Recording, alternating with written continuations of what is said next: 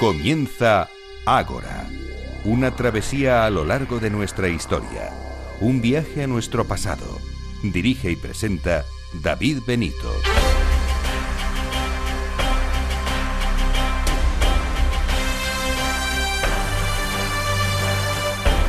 Muy buenas noches y bienvenidos a Ágora, la cita de Capital Radio con la historia.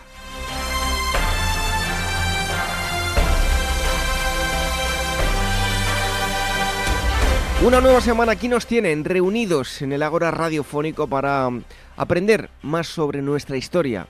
Eso sí, con los sabios que hoy nos visitan. Y en esta asamblea 254 les hablaremos de lo siguiente. El primer tema a tratar nos llevará a diferentes épocas, pero con un denominador común, las momias. Está con nosotros Elena Olmo presentándonos su trabajo que ha girado en torno a eso mismo, a las momias a lo largo y ancho del planeta y en diferentes épocas. Después nos echamos a la mar y lo hacemos para conocer la historia del San Telmo, un navío que perdió el rumbo y terminó en la Antártida antes que ninguna otra embarcación. Además, una embarcación española.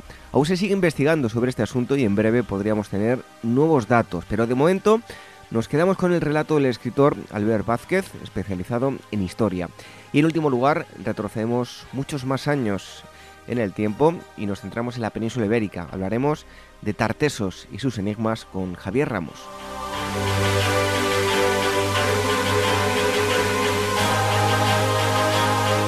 Como todas las semanas les queremos dar las gracias por eh, todos los comentarios y valoraciones que nos dejan en las plataformas de podcast, en iVoox, en Spreaker y en iTunes. Si mm, nos dejan mensajes semana tras semana, iremos eh, dándoles, mandándoles un fuerte abrazo, un saludo. Y esa semana en iVoox lo hacemos a los siguientes usuarios, a Paco eh, Cambronero, Aitor, Celtro00, El Afinador, Manolo Riaza, Adeloz, Juanjo Carrasco, Toby, Aurelio 6, María Rosa, Emilio Tic, eh, Bralio89 y otros usuarios que nos han dejado también mensajes de forma eh, anónima. Así que muchísimas gracias. Todo esto hace que lleguemos a mucha más gente. Y si nos dejan eh, me gusta y algún comentario, siempre con educación, como decimos, pues se lo agradecemos Mm, enormemente. Así que muchísimas gracias también en iTunes, gracias a las valoraciones que esta semana han sido todas de forma anónima. Si nos quieren dejar un mensajito también ayudará a que lleguemos a más gente. Y en Spreaker mandamos un fuerte abrazo a la incondicional Olivia García, a Rosario Bonet y a Jorge Martínez. Si quieren contactar con nosotros, dos emails, agora arroba capitalradio.es y contacto agorahistoria.com. A través de las redes sociales, el Twitter arroba agorahistoria, facebook.com barra agorahistoria programa y telegram.me barra agorahistoria radio. Como cada semana, en los controles Néstor Betancón y la selección musical, Daniel Núñez recibo a los saludos de David Benito. ¡Comenzamos!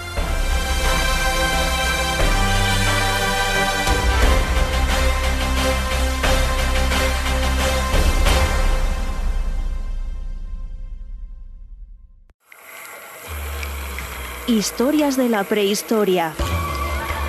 Revive los grandes descubrimientos que nos han llevado a conocer quiénes somos y de dónde venimos. Lucy, el hombre de Neandertal, el hobbit de Flores y otros muchos ancestros. Historias de la prehistoria, un libro de David Benito, editado por la Esfera de los Libros.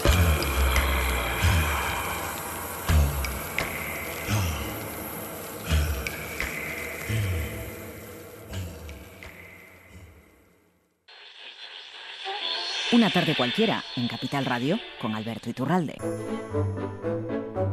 Lo que sí sé es que va a terminar lo del Bitcoin en tragedia, porque todas las personas que están confiando en las criptodivisas, tragándose esos vídeos de YouTube de los niños pera que nunca han trabajado por su cuenta y te explican lo que es una moneda sin saber lo que es el concepto de Estado, van a perder todo su dinero. Tardes de Radio y Bolsa con el mercado abierto. ¿Te vienes?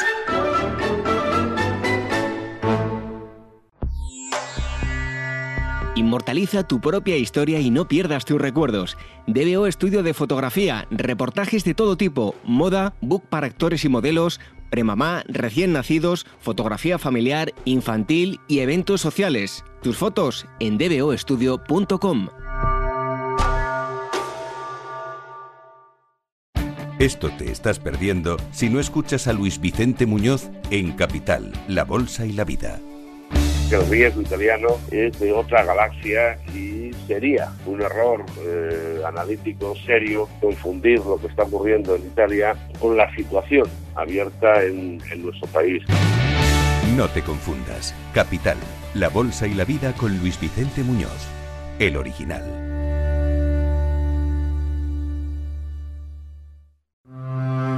Con la misma pasión y curiosidad de Pausanias, Sergiógrafo del siglo II que recorrió de forma incansable la antigua Grecia, en Pausanias viajes arqueológicos y culturales diseñan experiencias de viaje diferentes a los habituales circuitos turísticos, intentando transmitir el entusiasmo que produce contemplar los lugares donde la humanidad ha vivido grandes acontecimientos históricos o ha realizado las obras artísticas y arquitectónicas más bellas desde la antigüedad.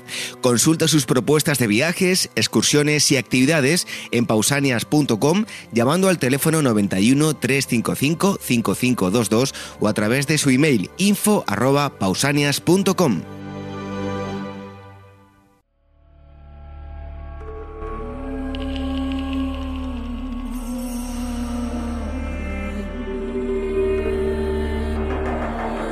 Ágora, historia en estado puro.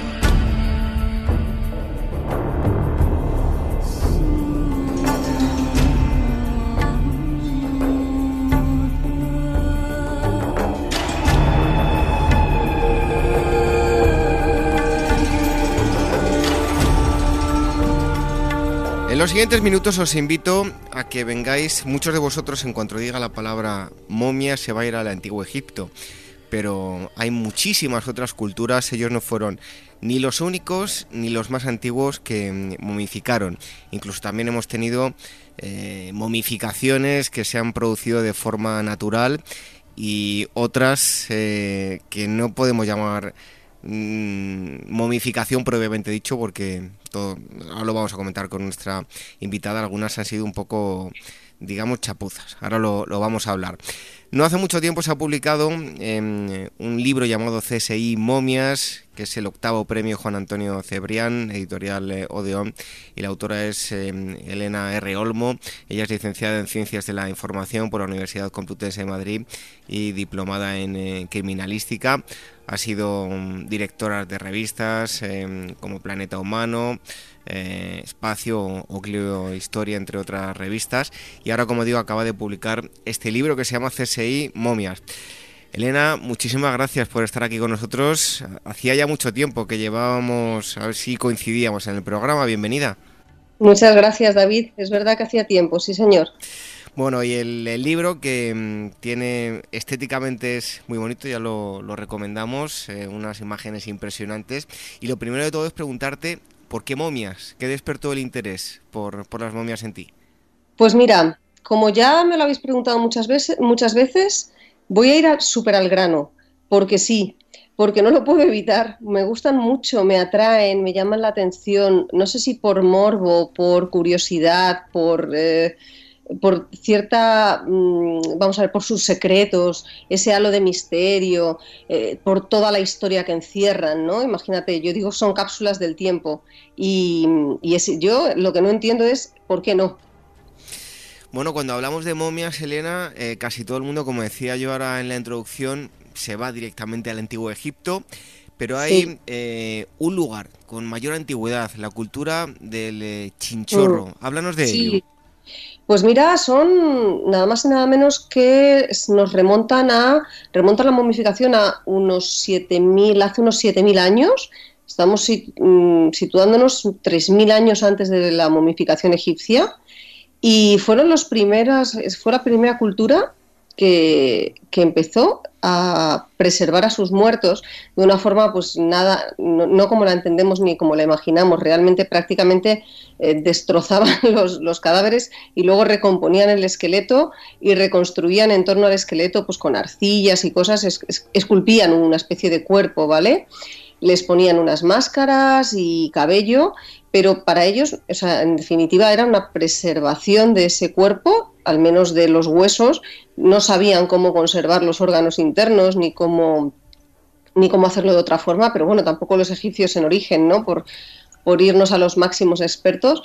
Y, creían en, la, en esta especie de reservorio del cuerpo para que volviera el alma o para que mm, bien la ocupara cuando pudiera o quisiera, o bien para capturarla y que no terminara de irse, puesto que hacían a las momias partícipes de su día a día y se las llevaban consigo, incluso si eran nómadas, y las llevaban por ahí. O sea que mm, no, se tiene muy claro, ¿vale? Pero es, una cultura muy interesante, porque además momificaban eh, no jerárquicamente, ¿sabes? momificaban a todos sus muertos, no hacía falta ser un rey o un jefe tribal momificaban a todos. Hay algo, Elena, que me ha llamado mucho la atención. Aparece, de hecho, una fotografía en el, en el libro. Cuéntanos, ¿en qué consiste la momificación mediante el fuego? Ah, es, interesantísima, ¿verdad? Mira, es eh, la hacen, la practican actualmente, es una de las formas de momificación más antiguas porque las practican tribus de Guinea Ecuatorial, eh, de tribus selváticas muy donde predomina la humedad, claro. Entonces necesitan impedir la, o sea, desecar un cadáver cuanto antes e impedir la putrefacción eh, mediante la licuación de, líquidos, o sea, bloquearlo lo antes posible. Y el mejor método es mediante el fuego, claro. En este caso, decimos que además es una de las formas más ancestrales porque la encontramos en tribus que hoy día viven aún ancladas en la edad de piedra tribus que ni siquiera tienen la noción del tiempo, o sea, mm, no es que tengan perdida la noción del tiempo, sino que no tienen noción de lo que es el tiempo. ¿Me, entiendes la diferencia de lo que te intento transmitir? O sea, el concepto de tiempo no lo tienen asimilado, por tanto ni siquiera saben decirte cuánto tiempo llevan practicando esto, porque para ellos es como algo eterno desde siempre. Y lo que hacen es que crean unas chozas ceremoniales donde introducen al difunto, crean una hoguera en el interior y sitúan al difunto a unos metros por encima, lo suficiente como para no quemarse, sino ahumarse e ir desecándose. Y van recogiendo pues los fluidos que caen y bueno, luego hay todo un ritual y toda una parafernalia que que no voy a desvelar ahora, ¿no? Porque sería demasiado, pero, pero el resultado es impresionante, porque son momias literalmente ahumadas. Lo vais a encontrar en el, en el libro de, Elena. Luego hay un, un, asunto que tocas en el libro, yo he leído mucho acerca de, este personaje, eh, yo creo que siguen apareciendo datos eh, año tras año, me refiero a Otzi, el hombre de, los hielos, una de las momias más mediáticas, eh, bueno, pues sabemos que, que, comió... ¿Cuáles son los últimos datos sobre, sobre esta momia? Pues mira, los últimos... A ver, los últimos últimos ahora mismo me pillas así un poco... Bueno, más o menos, más o menos. Más o menos, pero te voy a, te voy a decir unos de los, de los más recientes, o al menos, sí, de los más recientes que más me han impactado, porque los últimos que han aparecido en prensa, sí te diré, es lo que comió, pero en realidad ya lo sabíamos, o sea, aunque haya salido en prensa recientemente, ya lo sabíamos. De las últimas cosas que se han realizado y que son absolutamente impactantes, que incluso puedes ponerles a tus oyentes si quieres, porque puedes encontrar el enlace tanto en el libro como en, YouTube buscándolo, es la reconstrucción del aparato em, del habla, ¿vale? ¿Cómo se llama? No me sale el nombre, pero bueno. fonador? Efectivamente. Y entonces, gracias a las eh, tomografías y demás, bueno, han reconstruido las partes gruesas, porque las partes blandas de los tejidos no existen, evidentemente, pero las partes blandas, que es lo que aportarían el timbre de la voz, pues lo han obtenido de sacando una media del timbre de los hombres actualmente de la región, ¿vale? Y entonces han reconstruido cómo sería la voz de Otzi. Y entonces es muy divertido porque está Otzi en, en este vídeo que te comento, Mm, pronunciando las vocales. Ahora estaban, no es, no podemos asegurar que hablara exactamente así, por lo que te digo, las partes blandas están perdidas, han sacado una especie de media entre los varones de la edad y de la zona, pero debe ser muy similar, ¿eh? Y ahora trabajan en las consonantes. Bueno, pues la verdad es que está llegando a, lugares donde no lo imaginábamos. lo están reviviendo por completo, ¿eh? Lo están reviviendo por completo a Otzi. Elena, las momias danesas de, las turberas a mí me parecen impresionantes. No, ah, Poco a poco se van conociendo más. Eh, podemos decir que parecen casi casi esculturas. Yo he escrito también algún que otro artículo sobre ellas. Y un claro ejemplo es el hombre de, de Toyun. Se conservan eh, hasta los pelos de la barba y algo de indumentaria. Y, bueno, es que nos estamos remontando a la cultura celta, nada más y nada menos, y aquí sí que podemos, podemos decir que un, auténtico viaje en el tiempo, ¿no? Completo. Además, bueno, también se están haciendo estudios, mira, muy similares a los que se han realizado con Otzi en cuanto a nivel eh, forense, ¿no? Forense y científico, médico. Eh, se está aplicando prácticamente el mismo tipo de, tratamiento de estudio.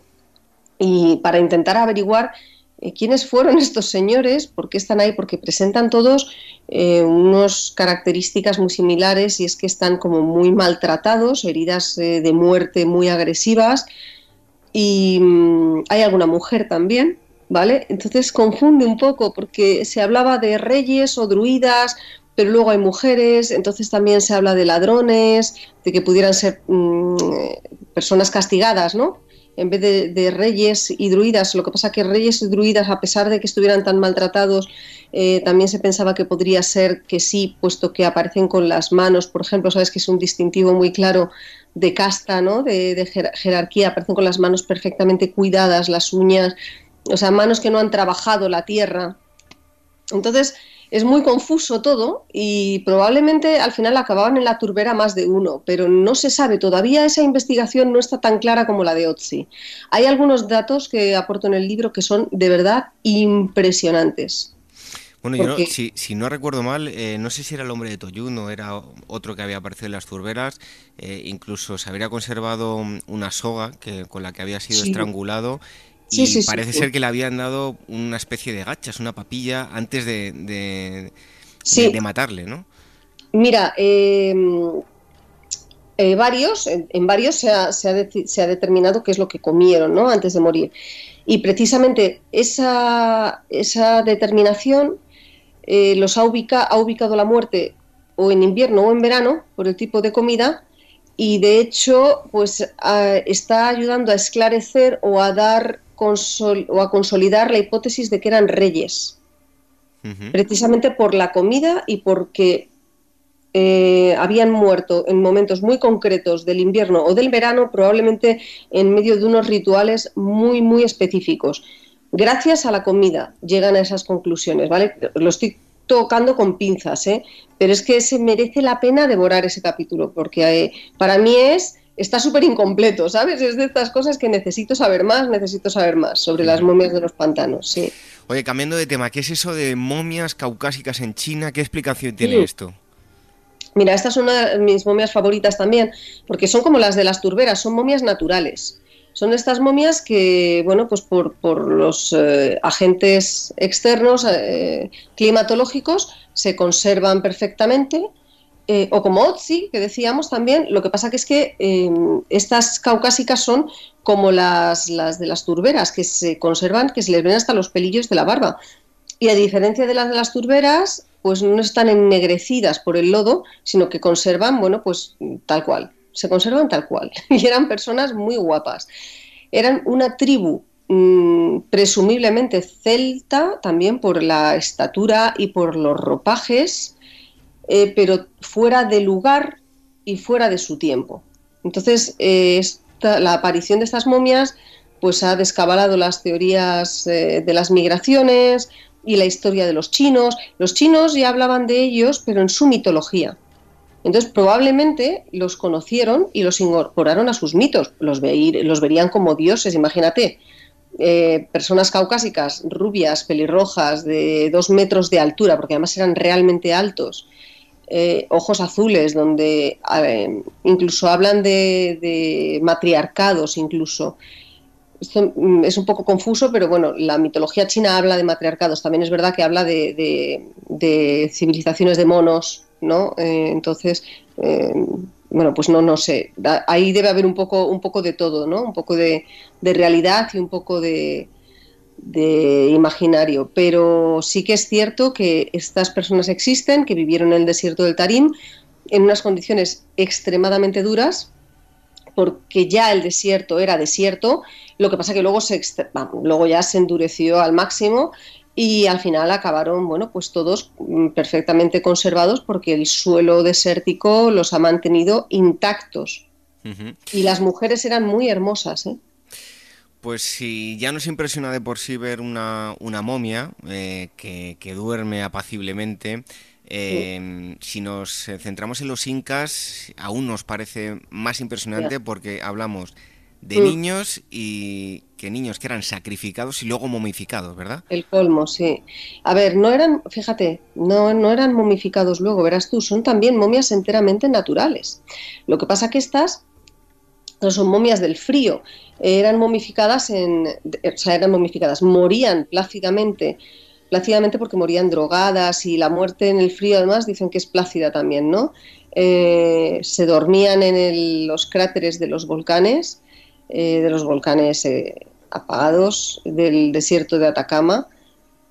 Y, eran entregados ahí a los dioses, al Inca, para, bueno, era un dios muy, muy furioso y muy sediento de sangre y eran mensajeros de, de los hombres para que hicieran de auténticos portadores de, paz y de buenos deseos y, en fin, eran los mejores hijos de los clanes, de los gobernadores, los mejores entre todos eran los elegidos para, entregar, para ser entregados al Inca. Y estos niños morían eh, vestidos con auténtico lujo, plácidamente, ya te digo, de hecho su, expresión nunca es de dolor. Eh, y el problema es que cuando los sacas de allí, necesitas meterlos rápidamente en cámaras frigoríficas especiales en los museos porque si no se deterioran. O sea, estos son momias naturales, pero, pero que les pasa como a Otzi, de hecho. Necesitamos reproducir su entorno para mantenerlas y viven así, en cámaras criogénicas especiales que construyen en los laboratorios. Bueno, eh, de eso vamos a hablar al, final porque eh, seguro que muchos se sorprenden, aunque bueno, es una tecnología que ya lleva mucho tiempo, pero lo dejamos para, para el final. Pero bueno, hay, una foto que, a mí yo creo que es de las más impresionantes del libro, hay, hay muy buenas fotos, ¿eh? pero una de Javier Utrilla, eh, por el contenido, impresiona muchísimo, y es que estamos hablando de momias en la iglesia de San Andrés, en Toledo. Bueno, háblanos de estas momias. Bueno, pues estas momias vamos a tener la suerte de poder ir a verlas ya, ya porque creo que el museo se abre, está a punto de abrir sus puertas de nuevo. Eh, eran eh, como, como en tantos sitios de Europa y como ha sucedido en Quinto del Ebro también, recientemente se ha sabido de un, hallazgo. Perdona, Elena, que te eh, corte, es que si nos mm, cierran los ojos y nos ubican ahí, nos queremos que estamos en un decorado del pasaje del terror, ¿eh? sí, las de Utrilla sí. Las utrillas son tremendas. Eh, muy de Halloween, ¿verdad? Bueno, no, pero esas porque porque en esa foto, eh, en ese momento no se podían visitar las catacumbas de, esa iglesia en concreto, ¿de acuerdo? Suelen aparecer en las catacumbas de las iglesias enterradas, donde también son suelos muchas veces que o bien están bien ventilados, son frescos y se conservan los cuerpos bastante bien. La mayoría de las veces pues son de clérigos o de gentes pudientes que se pagan allí los enterramientos para, oye, se pagaban ¿no? en su día para mantenerse más o menos, más o menos en forma. El caso es que seguramente por miedo a la decrepitud. Entonces, bueno, el caso es que estas de Toledo en concreto son, tienen una historia relativamente graciosa la fotografía que vemos ahí. Y es que eh, en un momento dado por toda Europa surgieron decretos eh, por salubridad. Ya llegó un momento que tanto enterramiento en las iglesias producía muchísimas infecciones en las ciudades y en los pueblos. Y entonces empezaron a surgir decretos que ordenaban pues exhumar los cadáveres y llevarlos fuera de las ciudades. En una de estas, pues le toca a Toledo. Y con tan mala fortuna de que pilla justo en medio, cuando han sacado los cadáveres, los han apoyado contra la pared para llevarlos al cementerio que sea, les coge una huelga de enterradores. Y ahí se quedaron. Se olvidaron o no me preguntes qué sucedió, pero ahí se quedaron en medio de la huelga de enterradores. A día de hoy ya se han tratado estos cuerpos, se han limpiado, se han rescatado y se han puesto de forma más digna. Y ya te digo, el museo está a puntito, a puntito de abrirse. Bueno, pues eh, tenemos ahí un sitio de que si queréis todos vosotros también podéis visitar y siempre es impresionante ver un, sitio de, estos. Em, los artesanos por antonomasia, desde luego, eh, de la modificación son los egipcios. Em, Elena, ¿había una sola técnica de modificación o fue variando en los diferentes no, periodos? No, no, no, no, que va, que va, fue evolución. Eh, verás, no había una sola técnica, pero en realidad no es que hubiera muchas. Yo entiendo que es que la fueron evolucionando. O sea, es como si una la hubieran ido evolucionando siempre a mejor, siempre a mejor, ¿de acuerdo? Y la, y la, perfeccionaron. Y la edad de oro de la momificación egipcia es la, la decimoctava dinastía. Entonces, claro, no es, no es correcto, desde mi punto de vista, por supuesto, no es correcto decir que, que, había una sola forma de momificación, pero por otra parte tampoco es incorrecto del todo, porque en realidad eh, durante el primer año, imagínate, ¿no? Pues todas las momias se hacían iguales, el segundo todas iguales, el tercero iguales, e iba evolucionando a la, a la par. No es que hubiera distintos tipos de momificación. ¿Me entiendes lo que digo? Me explico bien. Sorprendente resulta eh, esa dinastía 18, todo el pues, mundo conocerá a Tutankamón, que es uno de los faraones más insignificantes, pero bueno, de, de, los que más popular se ha hecho. Así que, desde luego que resulta curioso. Además, los egipcios no solo eh, momificaban personas, sino animales y muchos y muchísimos. Y además, mira, te voy a contar una cosa que el otro día, precisamente en la presentación del libro, eh, eh, comenté, que me dio mucha rabia no haber sabido esto un poquito antes para haberlo metido en el libro, porque ha sido una noticia reciente. Este es el problema de las momias. ¿eh? Digo que el libro es un punto y seguido, porque es que no, o aparte, porque es que no se puede, es un, no, no se puede parar, es continuo, cada día hay varias noticias. los ibis, que son estas eh, aves maravillosas del Antiguo Egipto, ¿no? Con estos picos, bueno, que asociamos al Antiguo Egipto, estos picos larguísimos, hay muchas momias de ibis. Entonces, em, precisamente cuando empezaron a traerse los ibis a Europa, se produjo una confusión que atascó, por culpa de los ibis, se atascó el debate de la evolución, el famoso debate de la evolución de las especies, quedó atascado porque, claro, los naturistas empezaban a, a, comparar las momias de ibis con, los ibis momificados o muertos más recientemente, y entonces ahí generaron un montón de confusión. Fíjate tú, precisamente los ibis. ¿Qué le iba a decir, no? Estamos hablando con eh, Elena Olmo eh, de su libro CSI Momias, em, que por cierto ha sido el octavo premio Juan Antonio Cebrián, está editado por la editorial em, Odeón. Y nos vamos ahora hasta Italia, ¿no? sin antes nombramos también a los guanches, no podemos tocar todas eh, las ubicaciones de las que se habla en el libro, así que remitimos a, los oyentes a que vayan al libro y vean las momias de los guanches en España, en, Canarias, pero todos los lugares eh, más mediáticos son las momias de, Palermo. ¿Por qué en sus catacumbas hay tantas momias? Pues fíjate, es una de las catacumbas estas que hablábamos de iglesias que más, que más cuerpos hay. Yo creo que es donde más conozco. Y además que están, están muy bien conservados. A día de hoy no tan bien, no tan bien, pero han estado muy bien conservados. Las condiciones eran óptimas y de repente cambió, cambiaron un poquito las circunstancias. Empezó a haber más humedad de la, de la debida y empezaron a crecer hongos, probablemente por las visitas turísticas, como casi siempre. Esta noticia no es nada nueva, ¿no? Sucede, sucede siempre, que al final tienen que cerrar Altamira, cerrar la tumba de Tutankamón y, y bueno, pues, pues no hacemos demasiado bien a, estos contextos. El caso es que empezaron a deteriorarse, pero mm, son impactantes porque son miles de cuerpos ahí colgados, en ataúdes abiertos, visibles, con sus ropas, ¿sabes? Desde el siglo XVI, creo, si no me equivoco. Igual me baila un poco la fecha porque son demasiadas fechas y mi memoria es un asco, pero eh, desde el siglo XVI al XIX, a principios del XX, te puedes imaginar el tipo de ropas que, que puedes ver allí, ¿no? Y hay momias de todo tipo, claro, hay bebés, hay señoras, hay señores, hay curas, y están divididos por pasajes, el pasaje de las vírgenes, el pasaje de los, de los religiosos, el pasaje de los artistas, de los soldados, eh, etcétera, etcétera. Bueno, y Rosalía Lombardo es una de esas momias espectaculares. Cuéntanos la historia tras esta pequeña. Rosalía es, eh, fue una de las primeras momias que a mí que yo conocí y probablemente una de las más responsables de todo esto, ¿no? Es, es poco original, pero claro, es que todo el que ha visto a Rosalía dice, Dios mío, mm, claro, es normal. Tiene poco de momia y mucho de humano, tiene, ¿no? Tiene cero de momia y claro, es una niña dormida de dos añitos que te pone los pelos de punta. Es cierto que la, yo la vi por primera vez hace, te diría, como 20 años. Y es, era lo que te, lo que te estoy diciendo, ¿eh?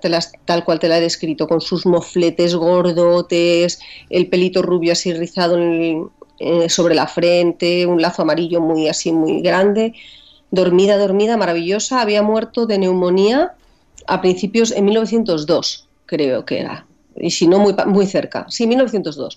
Eh, una neumonía, pues se la llevó por delante. Y entonces cuando yo la conocí estaba tal cual.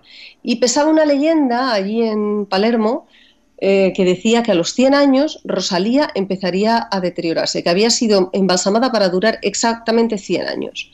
Bueno, pues a los 100 años, en 2002, efectivamente, yo vuelvo por allí para grabar unos documentales y tal. Y Rosalía no está igual. Yo ya veo que Rosalía no está ni parecida. Entonces, eh, sigue siendo espectacular, pero a Rosalía le pasa algo. Bueno, pues le pasa lo que hemos comentado, ¿no? Que las, condiciones atmosféricas habían cambiado. Y si bien ella estaba en un ataúd de cristal, de ahí también que la llaman la, Bella Durmiente, no solo por, porque era, es preciosa, es que este cristal se rompió en los años 70 más o menos, y aunque los monjes lo habían cambiado, ya no era hermético. Entonces, poco a poco, poco a poco, el oxígeno había, ido entrando, la, había ido oxidando, de manera que, haciendo coincidir los 100 años con la leyenda, que casi te ponían los pelos de punta, pero será posible, hasta que descubrieron que era eso. Pero bueno, esta es la anécdota de Rosalía y aún así le han hecho una cápsula nueva y sigue siendo espectacular, ¿eh? Oye, Elena, eh, la historia nos ha dado varios petrificadores célebres y ninguno de ellos exentos de polémica, ¿no? No, exacto. Se, concentran en Italia, También Italia es que es como una especie de Egipto, ¿eh? No creas tú que no da para mucho Italia. Es, eh, en sí misma es inmensa en cuanto a momias. Mm, entre la, a partir de la Edad Media y hasta principios del siglo XX también aproximadamente, en ese arco tan grande de tiempo, surge un movimiento de médicos, que es que eran médicos anatomistas, que se obsesionan un poquito con el tema de la preservación del cuerpo, pero también con toda la intención científica de pues, su interés anatómico, ¿no? Esa intención de querer conservar los cuerpos para su estudio, como cuando empezaron a, operarlos, ¿no? A, abrir cadáveres, a hacer autopsias, perdón, pues por ver qué hay, ver qué hay y a ver cómo lo curo. Todo esto tenía, estaba envuelto en, en, una atmósfera de brujería, de había un miedo religioso atroz y entonces se tenían que esconder. Los llamaban también alquimistas, magos, pero no estaban bien vistos, ¿vale? Y se tenían que ocultar incluso para, pues ya te como te digo, hacer sus experimentos. Lo que conseguían estos señores, que fueron unos cuantos, en definitiva todos consiguieron lo mismo, cada uno con su método, casi todos secretos, y fue eh, petrificar cadáveres o partes de ellos, pero petrificarlos, que era petrificarlos, convertirlos en estatuas, en mármol puro y duro. Entonces, tú tienes bustos enteros de personas que son reales y no están tallados, son personas muertas y tienen el tacto de la piedra. Bueno, pues impresionante también ese capítulo. Os aconsejo que, que, le echéis un vistazo porque no os va a dejar indiferentes. Pero hay, eh, hay algunas eh, fotos que son impresionantes en tu libro, pero hay otras que llaman muchísimo la atención. Yo, hay un pueblo, no recuerdo ahora mismo, en México, donde a, unas figuras religiosas o a su dios eh, le, ponen paquetes de tabaco, gorras, zapatillas Nike, en fin. Y aquí nos encontramos con un, creo que es budista, una momia con que está meditando y con una Raiban. Y no es ninguna broma, es una momia de verdad, ¿no? No, no, qué broma, al revés, es algo súper serio porque en realidad es una momia, pero para los budistas no es una momia, o sea, es un, es un, monje que ha alcanzado el estado de budeidad, que es como el de la meditación eh, eterna en el nirvana, y se ha fusionado con Buda, y para ellos no están muertos, ojo, ¿eh? Son impresionantes porque son monjes que tomaron la decisión en vida de no de que les momificaran después, como podía suceder con los faraones, ¿no? o algo así. No, no, no. tomaron la decisión en vida de automomificarse. O sea, yo decido hoy que voy a empezar a automomificarme hoy, estando viva y consciente, empiezo todo un proceso que dura 10 años y soy yo mi propia embalsamadora. Y esto, esto es vamos, para mí es desde luego tremendo. Y fíjate, te decía antes que, por ejemplo, las momias de los, de los volcanes, ¿verdad? Que había que meterlas en cámaras frigoríficas para que se mantuvieran igual y sin embargo em, las momias de, de los budas estos no necesitan absolutamente ningún cuidado, no se deterioran de ninguna manera, son inmunes al, al oxígeno, al aire, a, todo, o sea, no, no, les pasa nada. Pues impresionantes esas momias, además os recomiendo que leáis también el, ese apartado porque es curioso, ¿no? La, la, automomificación. Es tremenda. Em, Elena, dos asuntos más antes de terminar. Uno de ellos es las momias de Estado. Hace no mucho nosotros hablábamos de la momia de, del general Prim. Em, en, el libro hablas de un líder soviético también. En este caso, decía yo al principio, una momia un poco cutre. No sé si cutre es la, mejor expresión, pero es que ya queda poco de la momia. Es casi una figura de cera, ¿no? Es una figura de cera muy bien hecha, ¿eh? que ya quisieran las del Museo de Cera estar así de bien. Te refieres a Lenin, ¿verdad? Exacto, a Lenin. Sí, dicen que, no queda ni un ápice de ADN en ese cuerpo, pobre, yo casi me lo creo. Está, está totalmente. A ver, es, una, es un embalsamamiento mal hecho, no pensado para durar. No es que esté mal hecho, vamos a ver, es que, no, es que se hizo para, para simplemente aguantar los oficios fúnebres normales de unos funerales de Estado pero bueno, se tomó la decisión de no enterrarle y claro, eh, bueno, pues por eso digamos que está mal hecho, porque no se, no se acometió desde el minuto cero con la intención de mm, mantenerlo de por vida eh, embalsamado, ¿vale? Y, claro, cada año pues hay que estar retocándole, retocándole, retocándole y, eh, además al Estado soviético le cuesta, o sea, al, al Estado le cuesta muchísimo dinero, muchísimo dinero. Pues eh, la, la, historia de, de, Lenin, bueno, desde luego que eh, curiosa. Eh, si es que se hacían mal las cosas en, al final, en, aquel momento, y oye. se hacían regular, pero, pero, pero bueno, fue interesante, o sea, la lucha increíble, y a día de hoy, el, el, año pasado, ¿verdad? Se cumplieron los 100 años, de, ¿verdad que sí? Sí. De la, en octubre, anda, mira, acaban de cumplirse el 101, entonces, ahora el 2 de octubre de la entrada en la Plaza Roja, eh, se, intentó, se intentó enterrar, se propuso enterrarlo por fin y darle descanso, que en definitiva es lo que él quería, ser enterrado con su madre, con su hermano, o sea, el hombre encima está ahí, el pobre, que no, no era su voluntad, pero, pero no, no, no, el Partido Comunista dijo que ni hablar, ni hablar, ni hablar. Bueno, ya para terminar vamos a hablar del futuro. Si, seguro que muchos de vosotros habéis visto una de las películas de Amenábar, que es Abre los ojos. Eh, se toca el, tema y es la momificación del futuro o del presente, porque ya se está haciendo que es la criogenización. Ya hablaba Elena hace un momento, lo citaba. Quién sabe si pasados unos 15, no lo sé, o mil años o dos mil, si seguimos aquí, si conservamos el planeta todavía, pues las momias criogenizadas pueden regresar a, la vida. Desde luego que es un auténtico enigma, ¿no? Desde luego. Eh, fíjate que no había vuelto yo a pensar en la película, me has, mm, me has, hecho darme cuenta de golpe. Efectivamente, es el, vamos, el ejemplo perfecto. Ya está, ahí están, están criogenizados, están esperando a, que, a ser curados, a ser reanimados y a volver a vivir. Y no sabemos si esto será pues dentro de 10, 100 años hay quien lo fía para corto, ¿eh? Se ha hablado de... He escuchado ya 2040, 2080, o sea, parece que, lo estamos rondando. En términos, nos puede parecer mucho, yo no seré yo la que lo vea, lamentablemente, pero en términos temporales es realmente poco. Bueno, yo creo que hay una cuestión ética ahí. Eh, yo no sé si querría... Eh, yo, por ejemplo, que tengo dos hijas pequeñas, imagínate que me, me criogenizan y me despiertan dentro de 200 años y no tengo a nadie de mis seres queridos, sería horrible, ¿no? A ti te pasa como a mí.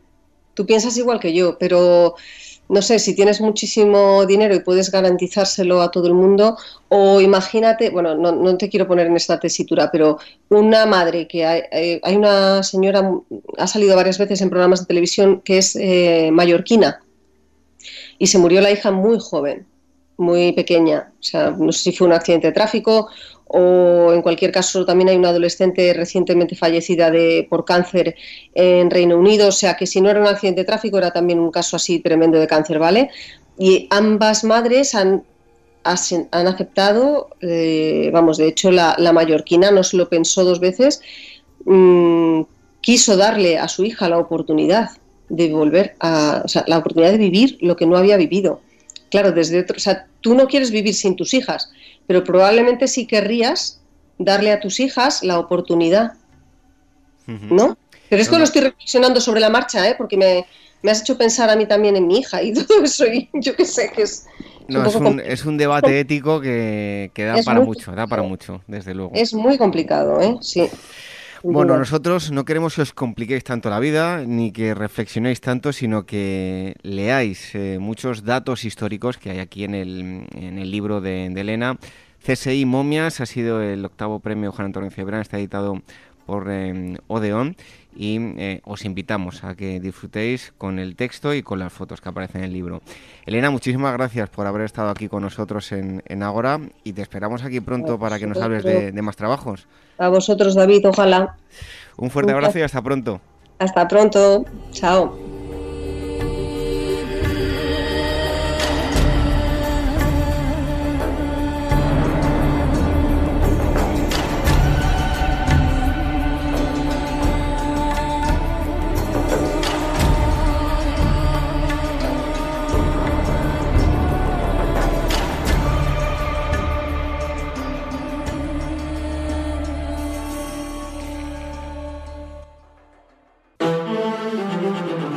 Este mes Despertaferro Arqueología e Historia dedica su nuevo número a los etruscos, una civilización del occidente mediterráneo que llegó a eclipsar la influencia de las colonias griegas en Italia y que rivalizó en esplendor con la naciente Roma. Descubre cómo este enigmático pueblo dominó los mares y los oscuros caminos hacia la vida de ultratumba. Despertaferro Arqueología e Historia, Los Etruscos, a la venta en librerías, kioscos, tiendas especializadas y despertaferro-ediciones.com. ¿Sabes cuál es el mejor dial para escuchar Capital Radio? Tu móvil. Ya tienes disponibles las versiones de iOS y Android de Capital Radio. Y si quieres escucharlas en tu coche, lo tienes muy fácil. Empareja el Bluetooth de tu coche con tu móvil o tableta, entra en la app de Capital Radio y ya lo tienes. Escucha Capital Radio en digital. Y si te preguntan qué escuchas, no lo dudes. Capital Radio.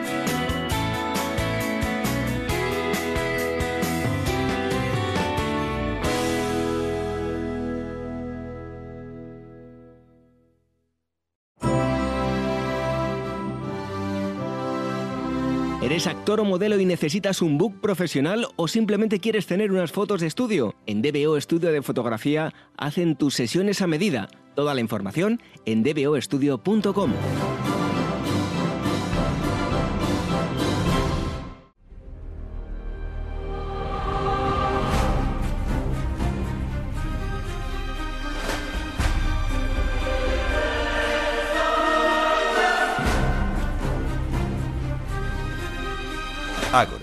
historia en estado puro.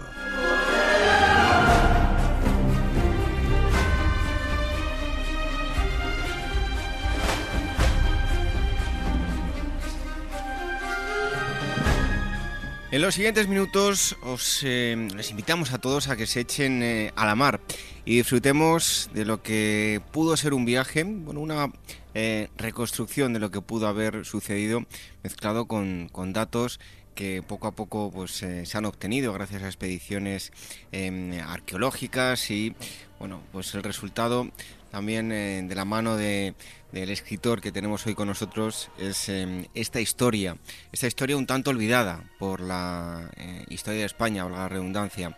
Y mm, es que está con nosotros Albert Vázquez, él es em, escritor, ha publicado un gran número de, libros especializados en, historia, en novela histórica y recientemente se ha publicado con la esfera de los libros un libro llamado Muerte en el hielo, la historia de San Telmo y los españoles que descubrieron la Antártida.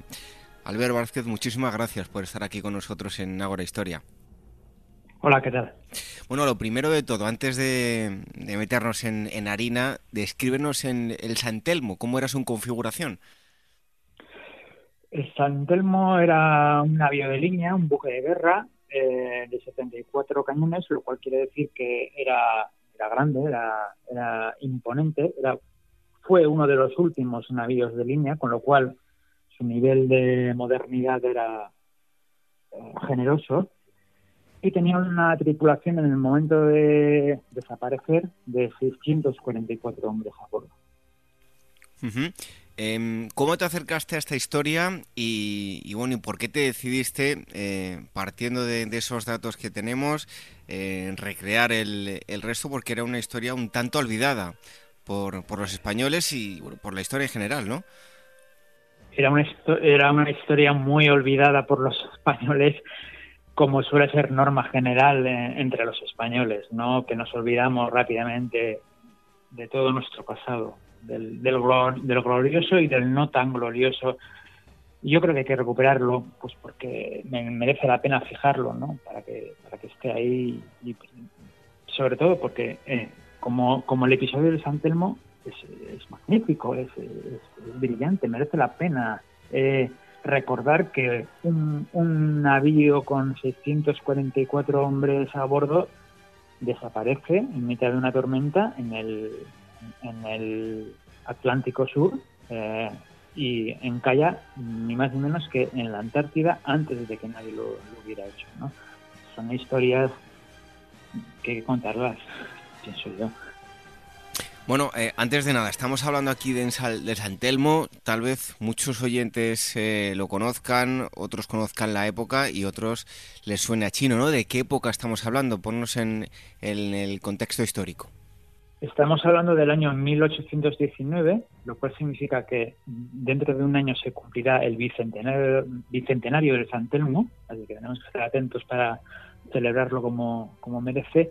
Y estamos hablando eh, del fin de la América española. ¿no? San Telmo se dirige eh, al Perú, desde España, con eh, la intención, es un buque de guerra, y se dirige con la intención de sofocar los primeros eh, actos de que, conducirían a la, independencia del Perú, ¿no?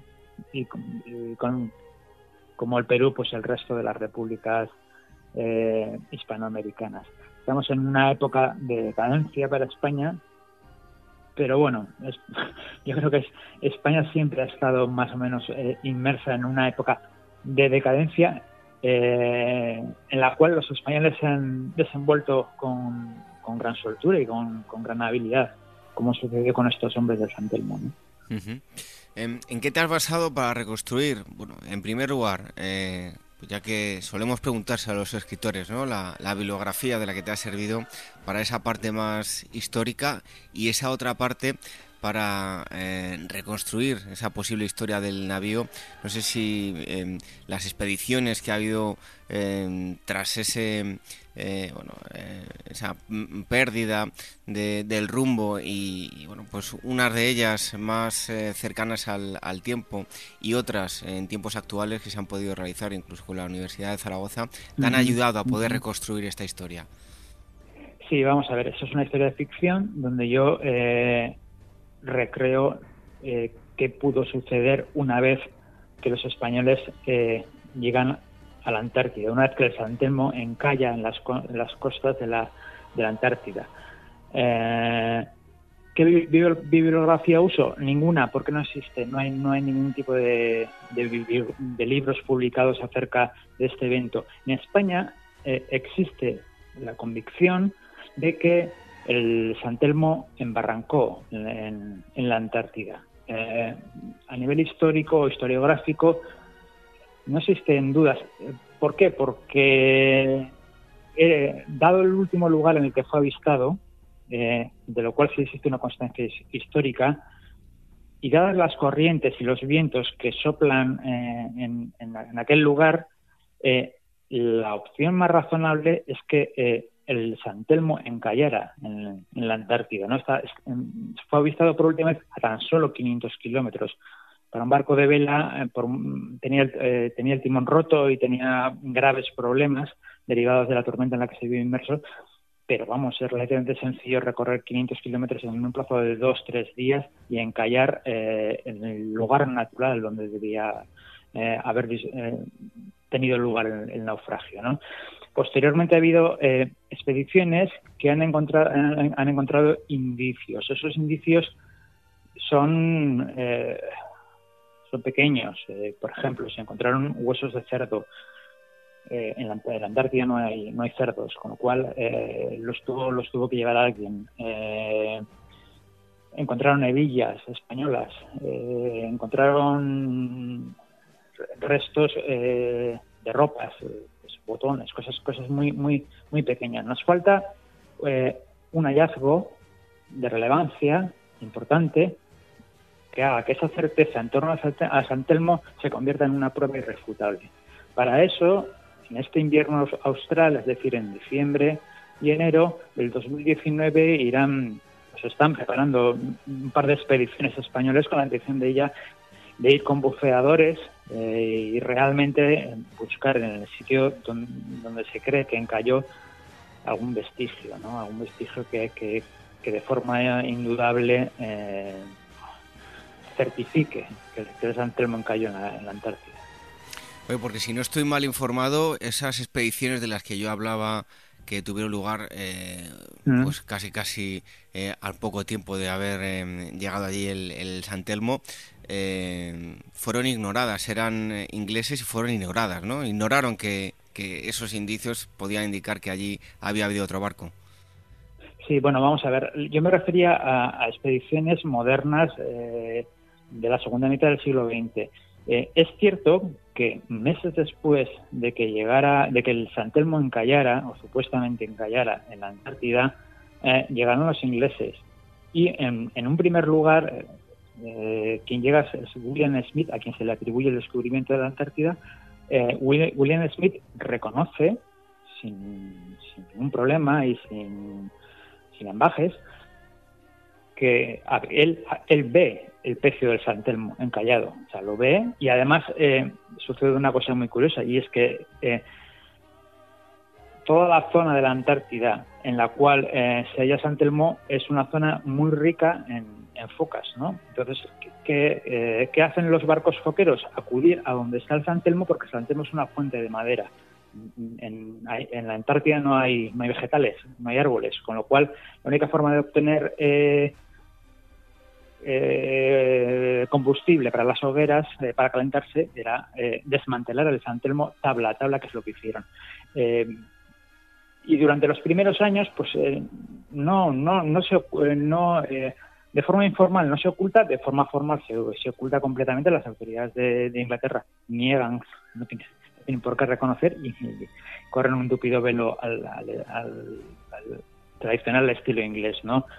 Pero bueno, eh, en las propias, eh, en los propios mapas que los eh, ingleses trazan de la zona de las islas, Shetland del Sur, hay un, hay un islote que se llama Telmo. Es decir, que bueno, no tienen ellos tampoco en un principio mayor problema. Luego, por, por cuestiones políticas, mm, pues no se reconoce. ¿Para qué vas a reconocer que otros han llegado antes cuando puede ser que aquello sea algo importante. Eh, hoy en día la Antártida está sujeta al, Tratado Antártico y no es de nadie, entre comillas.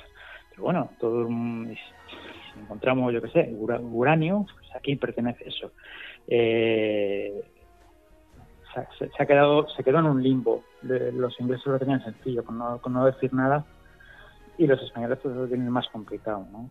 Lo tenemos más complicado porque eh, eh, falta hallar una evidencia real de que el San Telmo llegó antes que nadie. Oye, retrocedamos eh, en el tiempo. ¿Para qué es diseñado este, este navío? ¿Qué misiones eran las que em, iba a cubrir antes de, desaparecer?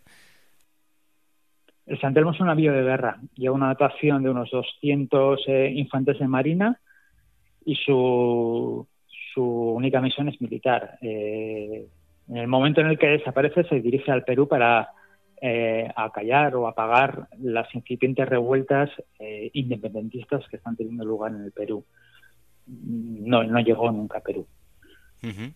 Es una novela que está compuesta de eh, tres libros, o sea, tres capítulos que están divididos en, libros, aunque mm, no quiero, quiero que se me entienda, es un, un único libro. Pero ¿de qué nos habla cada uno de, estos libros barra capítulos? Pues hay una primera parte dedicada a la deriva, eh, a la parte que pasa el Santelmo en el mar desde que eh, rompe el timón, desde que es avistado por última vez por una de las fragatas que va junto a él, hasta que, hasta que encalla.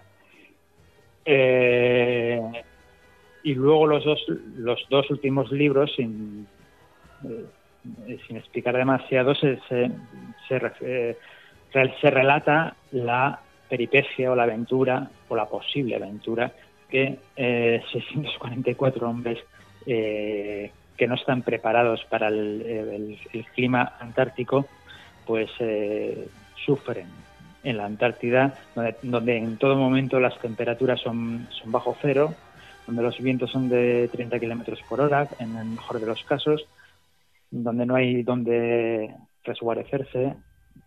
Eh, de eso hablo. Y luego la historia comienza el 2 de septiembre. La expedición había comenzado mucho antes, pero la noche del 2 al 3 de septiembre de 1819, ahí hay un punto de inflexión, ¿verdad? Sí, porque es el, eh, el, el, navío, el Santelmo no va solo, va junto a dos, a, dos eh, fragatas, ¿no? Y eh, las tres se ven inmersas en una fenomenal tormenta de las que son habituales en aquella zona y em, derivan muchísimo al sur, se van muy al sur y en, en, esa noche, en ese momento, es cuando por última vez desde la fragata Primorosa Mariana em, se avista al Santelmo, o sea, se ve al Santelmo, ellos ya dan fe de que, de que tiene el timón roto, de, que de alguna forma ya eh, ha perdido gobernabilidad del navío y a partir de ahí eh, desaparece. Em, una vez que, bueno, pues llega la Antártida y en Calla tú recreas toda la historia, eh, no sé hasta qué punto con los datos que tenemos de los ingleses, que bueno, únicamente dicen que, vieron el, navío, ese es yo creo que el, último dato del que podemos mm. em, eh, disfrutar. Eh, ¿Llegaron con vida, no llegaron con vida? ¿Tú qué piensas?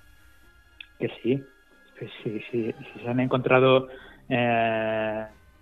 restos que razonablemente nos hagan pensar que, que hubo españoles pisando la Antártida eh, antes de que lo hicieran los ingleses. Yo pienso que sí. No, no, no parece haber demasiadas dudas al respecto. Si, si hubiese dudas razonables, mm, mm, no se estarían montando dos expediciones para, para, este verano austral. Eh, ir a la Antártida es carísimo. Y además estas expediciones van a, van a llevar lo que nunca se ha llevado, que son buceadores. Bucear en la Antártida es un lujo que eh, no está al alcance de cualquiera todo el, equipamiento es carísimo, el viaje es carísimo, llevar un kilo de, material a la Antártida es, carísimo, ¿no?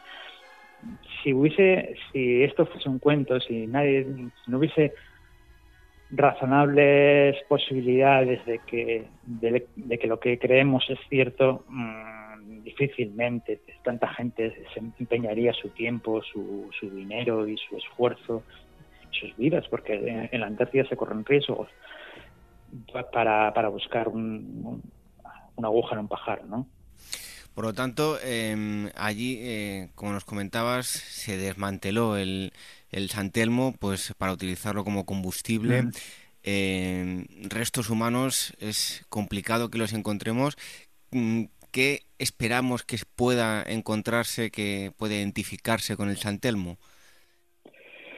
Pues es una buena pregunta. Eh, pues lo más eh, lo sería encontrar una parte metálica de esas ¿no? que son las que mejor se conservan en el tiempo, aunque es verdad que una cuaderna o una, parte de madera, tan, 200 años no son tantos, se, han encontrado, se han encontrado eh, en ambientes fríos, se han encontrado eh, pecios hundidos que tienen una antigüedad, una antigüedad muy superior, ¿no?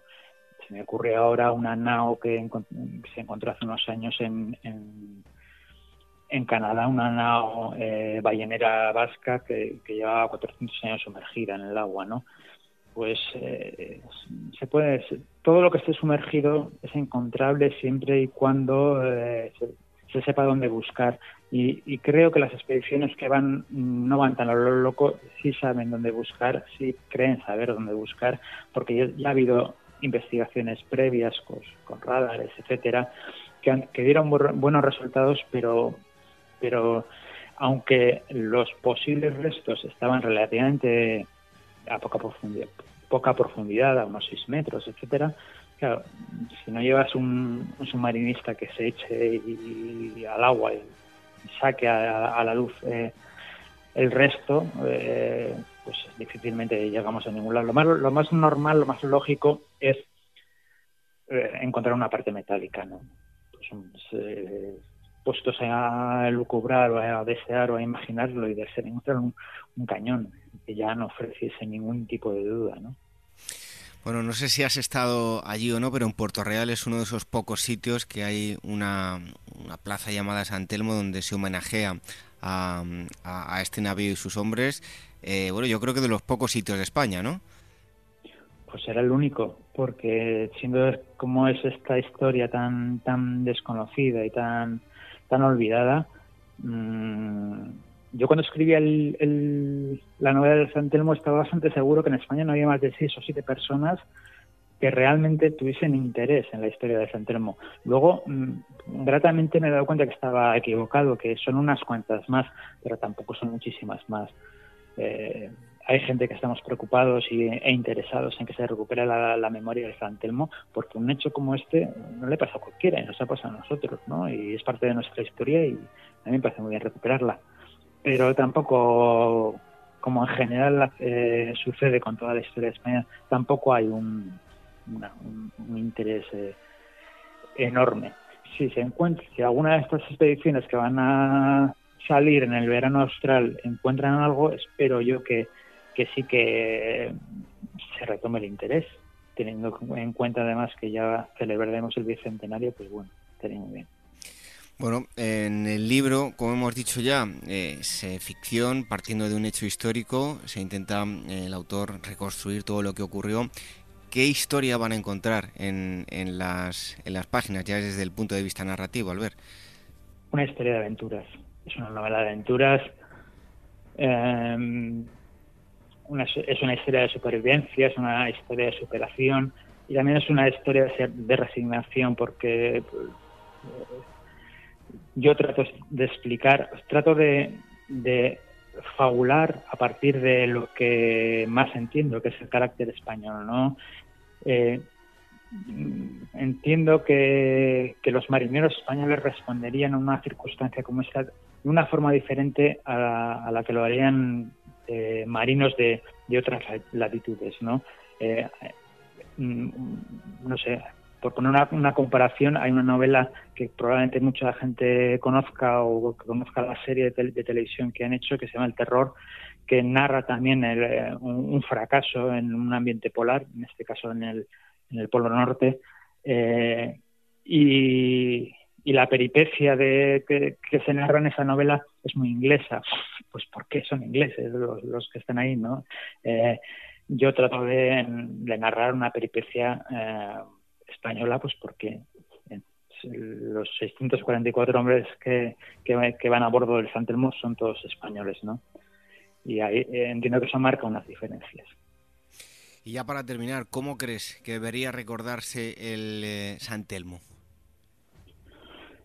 Pues eh, con un orgullo tranquilo. Yo creo que todo esto, el pasado de España, el, sobre todo el, pasado de la España, de la España americana, es un pasado lleno de luces, de sombras, de cosas bien hechas y de cosas mal hechas yo soy partidario de recordarlo todo y de recordarlo de una forma, con, como digo, con un orgullo tranquilo. Eh, el episodio del, del Santelmo no es un episodio que tenga eh, lados oscuros, no hay, no, hay, no hay nada, es un barco que, que naufraga. eh, es una desgracia, ¿no? Que, que, sucede.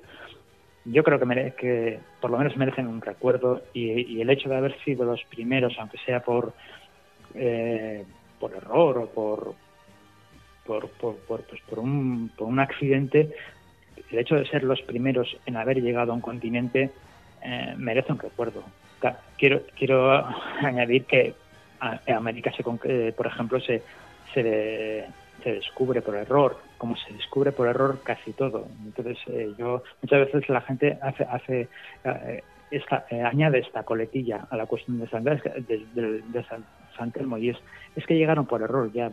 Y Colón llegó por error a América y mm, muchísimos lugares del mundo se, se descubrieron por error. Bueno, y tenemos antibióticos por error, o sea, y muchas medicinas también por error. Exactamente, pues, sí. Bueno, pues todo aquel que se quiera eh, meter de lleno en esta historia y ver eh, pues cómo pudieron llegar eh, estos hombres que mm, estaban en el interior del navío San Telmo y llegaron pues, a un lugar para el que no estaban preparados, a la Antártida, eh, que deberíamos también cambiar eh, la historia de los descubridores de la Antártida, como decíamos, por error o no, da lo mismo. El caso es que el San Telmo pudo ser el, primer navío que llegó a la, eh, Antártida. Em, pues lo podéis encontrar en este libro Muerte en el hielo, la historia del San Telmo y los españoles que descubrieron la Antártida. Está editado por la Esfera de los Libros el autor Albert Vázquez, que ha estado con, con nosotros aquí en Agua Historia.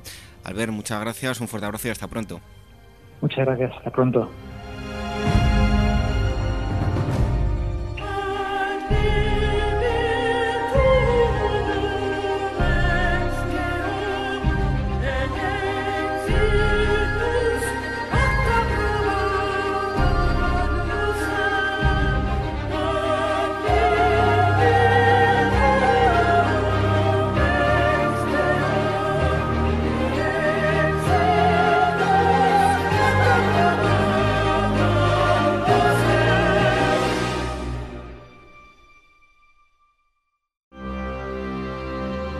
Despertaferro Historia Moderna llega este octubre con un número centrado en los sitios de Zaragoza durante la Guerra de Independencia, la ciudad que bajo el liderazgo de Palafox admiró a sus contemporáneos por su resistencia en los asedios de la máquina militar más temible del momento, los ejércitos de Napoleón. Despertaferro Historia Moderna, los sitios de Zaragoza, a la venta en librerías, kioscos, tiendas especializadas y despertaferro-ediciones.com. ¿Harto de tertulias políticas y de quienes lo saben todo? Sube un peldaño intelectual en tu vida y sintoniza la gran tertulia de la economía, un debate pragmático y sin afinidades que revela las grandes transformaciones de nuestros días, con figuras de gran talla económica como Pedro Esbarz, Ramón Tamames, Francisco Navarro, César Arranz, Hermenegildo Altozano, Isabel Aguilera, Manuel Moreu, Juan José Rubio y Fernando Zunzunegui, entre otros. La gran tertulia de la economía, cada mañana a las 8 y 20 en Capital, La Bolsa y la Vida, con Luis Vicente Muñoz.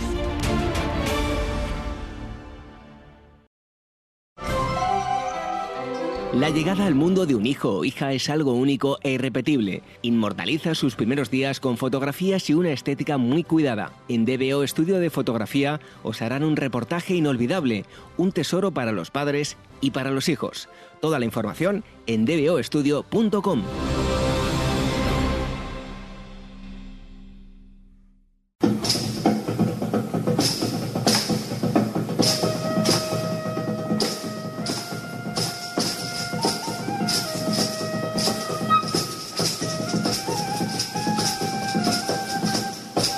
Ágora, historia en estado puro.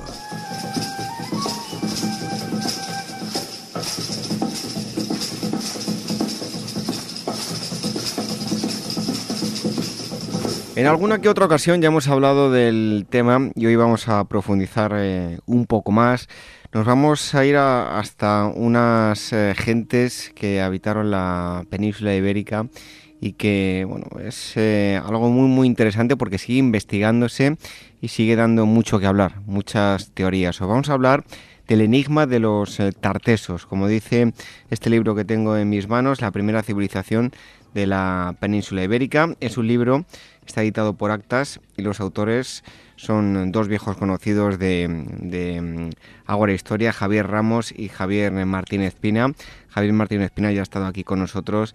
Él es eh, profesor de historia, investigador y, escritor, tiene varios libros publicados. Y eh, Javier Ramos es periodista y experto universitario en protocolo y relaciones institucionales. Eh, también tiene publicados varios libros. Hace poco estuvo hablándonos de mm, un eh, libro también eh, muy, muy interesante. Y mm, le damos la, bienvenida nuevamente a Agora Historia. Javier Ramos, gracias por estar aquí. Hola David, muy buenas noches, encantado. Bueno, antes de nada, eh, vamos a hablar del enigma de los tartesos y lo primero es acudir a las fuentes. ¿Dónde encontramos a, tartesos? ¿En qué fuentes? Pues eh, Tartesos eh, lo podemos hallar en sobre todo las fuentes eh, antiguas, las fuentes clásicas, que son para nosotros una referencia para su estudio e investigación.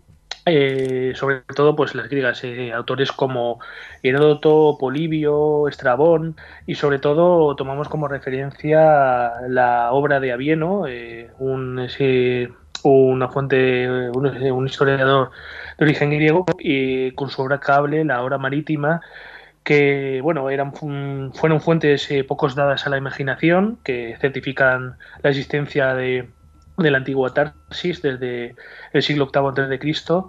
Y también otra fuente de referencia que tenemos al alcance es la Biblia, en concreto el Antiguo Testamento también hace referencia a una cultura situada en el suroeste peninsular eh, más allá de las columnas de Hércules. Son dos fuentes de, clara referencia para, nuestro estudio eh, y análisis.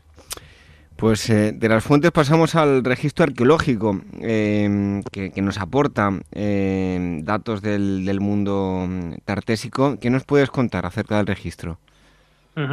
Pues bueno, sobre todo hay que decir que mm, eh, el misterio que, se cierne sobre, sobre Tartesos eh, comienza con su propia definición. Eh, a día de hoy, en el siglo XXI, no sabemos si fue un imperio, un reino, un emporio, una ciudad, una cultura, una confederación de ciudades, fue quizás un puerto, una montaña o un río.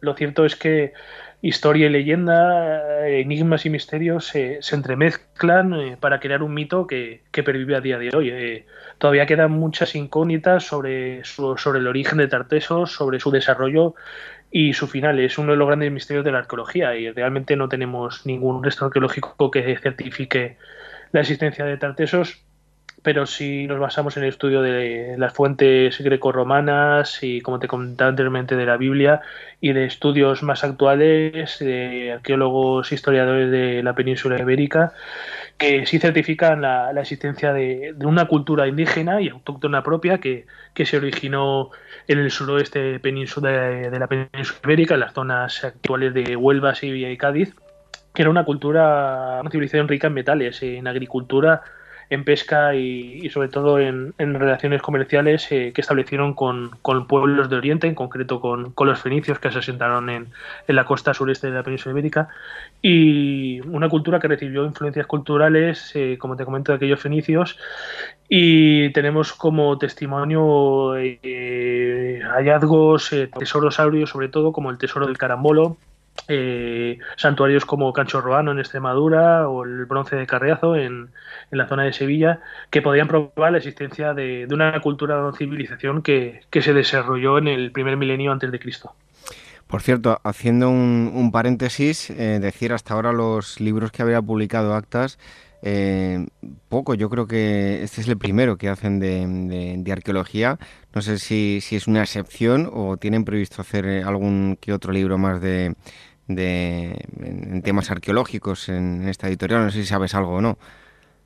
Bueno, Acta es sobre todo una editorial que mm, eh, focaliza su atención en, las grandes gestas del, ejército y de la historia del imperio español, sobre todo las grandes gestas de, personajes de, nuestra historia y, bueno, parece ser que, el libro que hoy presentamos, El Enigma Tartesos, pues puede ser un primer un ápice para lo que está por venir. Puede ser un buen síntoma de, de esta expansión de la editorial sobre temas eh, que hacen referencia más allá de, la cultura española, pues más allá de, las gestas del Imperio Español y, podamos rescatar parte del pasado más, más remoto de, nuestro territorio, del territorio que habitamos, la península ibérica. Por cierto, le mandamos un fuerte abrazo a Luis Valiente, que es el director de, la editorial y una persona que edita los libros. Así que llevamos tiempo sin hablar, pero le mandamos un, fuerte abrazo. Em, volviendo al tema de los tartesos, eh, Javier, ¿cómo era el día a día de, esta, llamemos civilización, no sabemos exactamente qué era? ¿Cómo era la vida cotidiana? ¿Qué destacarías? Pues bueno, podemos decir que los tartesos, los habitantes eh, de esta zona suroeste peninsular, pues eh, levantaron sus, sus viviendas en, asentamientos eh, asentamientos donde establecían en, lo alto de un promontorio, ¿no? en zonas, zonas de cierta elevación, eh, quizás eh, como método de defensa o simplemente de, con motivo de seguridad, de asegurar sus pertenencias, su territorio, y establecían, levantaban viviendas que en principio fueron de, de planta circular y con el paso del tiempo ya adoptaron una planta rectangular. Lo que sí nos ha dejado testimonio esta cultura es que levantaron grandes edificios como palacios, eh, como el que se está hallando, se está trabajando ahora sobre la zona, en la zona del Turuñuelo, en, Guareña, en la provincia de Badajoz, que están eh, trabajando en ello científicos del Consejo Superior de Investigaciones Científicas, eh, historiadores arqueólogos, que cada día su trabajo nos proporcionan nuevos, nuevos descubrimientos, y sobre todo Canchorrano, un santuario donde se ofrecían ceremonias de, gran enjundia, habían rituales eh, de, con animales y, fue un lugar que, finalmente sufrió un fin trágico porque lo tapiaron, lo sellaron y, lo quemaron, quizás porque fueron invadidos por las tribus celtíberas del norte de la meseta.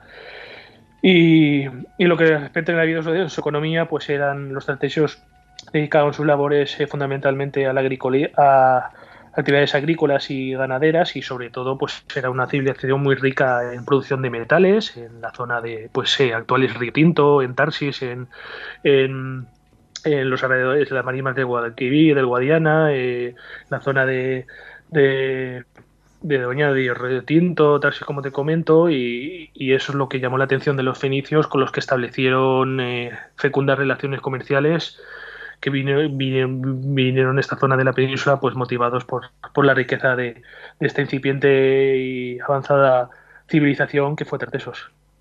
Eh, Javier, ¿qué caracteriza a sus eh, rituales funerarios? Eh, que, ¿cómo puedo, seguro que, que, hay pues bastante información a nivel arqueológico, todavía mucho que, que contrastar, pero bueno, grosso modo, ¿qué caracteriza los rituales funerarios de Tartesos? Pues a decir verdad, y como reflejamos en el libro, pues eh, lo cierto es que tenemos pocas fuentes y, testimonios de, cómo, de cómo los tartesios vivían su, su particular religión. Eh, nos podemos basar en, en, las inscripciones halladas en estelas eh, de piedra. podemos deducir que, se enterraban con, con objetos de gran valor, sobre todo las clases sociales más elevadas, la nobleza, los reyes. Eh, quizás para que le acompañaran el tránsito al más allá eh, y tuvieran un fueran acompañados de sus pertenencias más preciadas, con la idea también de, del ideal de, la resurrección, de la vuelta a la vida terrenal y, con ella poder eh, regresar a la vida terrenal con, con, sus, con sus pertenencias. lo cierto es que en el siglo VIII de Cristo se realizaban rituales funerarios, como te comenté anteriormente, ejemplos tenemos en, en el santuario de Cancho Romano, el, quizás el, ejemplo más pues eh, más fidedigno y también en, la zona del Carambol donde se halló el famoso tesoro ahí también eh, se han encontrado restos de un, santuario donde practicaban religión y realmente participaba toda la comunidad toda la comunidad que formaba estas culturas esta comunidad de pueblos tartesios como que también con lo que también se, cita que, que pudieron ser una, una cultura de, de varios reinos y varias ciudades y lo cierto es que también se han, hallado huesos de animales junto a los restos óseos que, quizás formaban parte de, banquetes rituales eh, donde ofrecían sus, sus votos para, para que la acompañaran al más allá. Bueno, y esos rituales seguro que los llevaban en, en, algún sitio en concreto. Está, hablamos de los lugares de culto. Eh, ¿Cómo eran o, qué sabemos hasta el momento, Javier? Pues por, con el paso del tiempo, mm, la puesta en largo de, de mm, sus la celebración de ritos funerarios aparecieron aparecieron en, la zona de Tartesos necrópolis y, tumbas, como se pueden eh, localizar por los restos encontrados en, en lugares como Setefila, en las cumbres o la necrópolis de la joya en la zona de Huelva, con enterramientos de cremación en una urna eh, acompañados de ajuares para, eh, únicamente para, para grupos privilegiados, grupos de alta alcurnia de las clases más elevadas de los de la pequeña nobleza que, que después de, los reyes que se comenta que formaban parte de la clase dirigente de Tartesos, eh, también integraban las capas sociales de, esta comunidad, de esta civilización. Bueno, si hablamos de la península ibérica, eh, podemos decir que para Tartesos, eh, Huelva, podemos decir que, como decía, encontramos el, epicentro de todo, ¿no? ¿Cuáles son sus principales yacimientos? Sí, Huelva, como bien comentas, hoy es el epicentro de, de la civilización de la cuna tartésica. En, la propia ciudad, en la propia capital onubense, localizamos el Cabezo de San Pedro, eh, un promontorio que hay en, pleno centro de la ciudad, donde se han hallado cerámicas y restos de, una antigua muralla del siglo IX, VIII antes de Cristo. Eh, también podemos eh, desplazarnos a la cercana necrópolis de la Joya, donde los restos allí encontrados se exponen actualmente en el, en el Museo de Huelva y bueno, otras zonas de clara influencia tartésica en Huelva son eh, localidades como actuales eh, como el asentamiento de Tejada la Vieja del siglo VIII a.C., que era un gran centro productor de, de metales y, presenta un urbanismo muy similar a, ciudades de, la zona de Oriente, la zona de los fenicios en, en, el Líbano actual, y localidades del entorno de Huelva, de la provincia, pues Azonalcóllar, eh, Río Tinto, como te comentaba antes, Cerro de Salomón, Tarsis, eh, Almonte, etcétera. Eh, si tenemos que decantarnos por un lugar también significativo de la provincia de Huelva relacionado con, con Tartesos es el Coto de Doñana, donde el arqueólogo alemán Adolf Sulten, el descubridor de Numancia, pues eh, trató de buscar infructuosamente restos de, la antigua civilización de, Tartesos. Eh, trabajó incesantemente en la desembocadura del, Guadalquivir, en las actuales marismas de Doñana, sin que, sin que su fruto, sin que diera fruto su, su esfuerzo y su, su, trabajo, pero quizás eso no quiera decir que, que en un futuro no eh, trabajos de investigación y arqueología sobre el terreno no puedan descubrir bajo este parque precioso parque natural por restos de una antigua civilización y cultura tartésica. Bueno, estamos hablando con eh, Javier Ramos, que es coautor del libro El Enigma Tartesos, la primera civilización de la península ibérica, junto a Javier eh, Martínez Pina. Está editado el libro por eh, la editorial Actas. Y tal y como decís en uno de los capítulos, vayámonos de viaje por el entorno de Tartesos. te cito Gibraltar, Guadalquivir y Jaén. ¿Qué tienen de peculiares estos sitios? Sí, pues eh, por ejemplo Gibraltar es donde, eh, pues eh, como te comenté anteriormente, había su marítima situaba más allá de las columnas de Hércules la ciudad de Tarsis y la columna de, la columna de Hércules pues en la antigüedad se creía que estaba formado por las dos patas de, conformaban el peñón, el actual peñón de Gibraltar y un monte que está en el norte de África y pues de alguna manera u otra tiene vinculación con Tartesos. Eh, los alrededores, pues eh, también la zona de Cádiz, eh, el principal foco, la, la Gadir fenicia, la posterior Gadir romana, fue el principal núcleo, la principal colonia que los fenicios establecieron en la península ibérica, un poco antes del sudoeste peninsular, antes de la zona tartésica, pero una zona de gran influencia porque fue la ciudad que más relaciones comerciales mantuvo con, con Tartesos. Aquí también se, por el entorno se, localizan yacimientos fenicios eh, que de una u otra manera estaban relacionados con Tartesos, como Doña Blanca, eh, ciudades como, como Medina Sidonia, eh, la isla de Barbate, el yacimiento de Pocito Chico, incluso la ciudad que se está excavando ahora de Astarregia, también cerca de, de Jerez de la Frontera, pues son zonas de, influencia tartésica, donde los fenicios y tartesios se establecieron, se mezclaron, eh, dando lugar a una cultura fascinante eh, que todavía desentraña misterios eh, a resolver a, día de hoy. Por, por Sevilla, pues como hemos citado anteriormente, la zona del Carambolo, cerca de la localidad de Camas, donde se halló el famoso tesoro de Aureo, de piezas de oro, y, donde lo mejor es acudir al, Museo Arqueológico de la propia ciudad, de la propia capital, donde se expone una réplica del tesoro, porque el original se encuentra custodiado en, una caja fuerte de una entidad bancaria.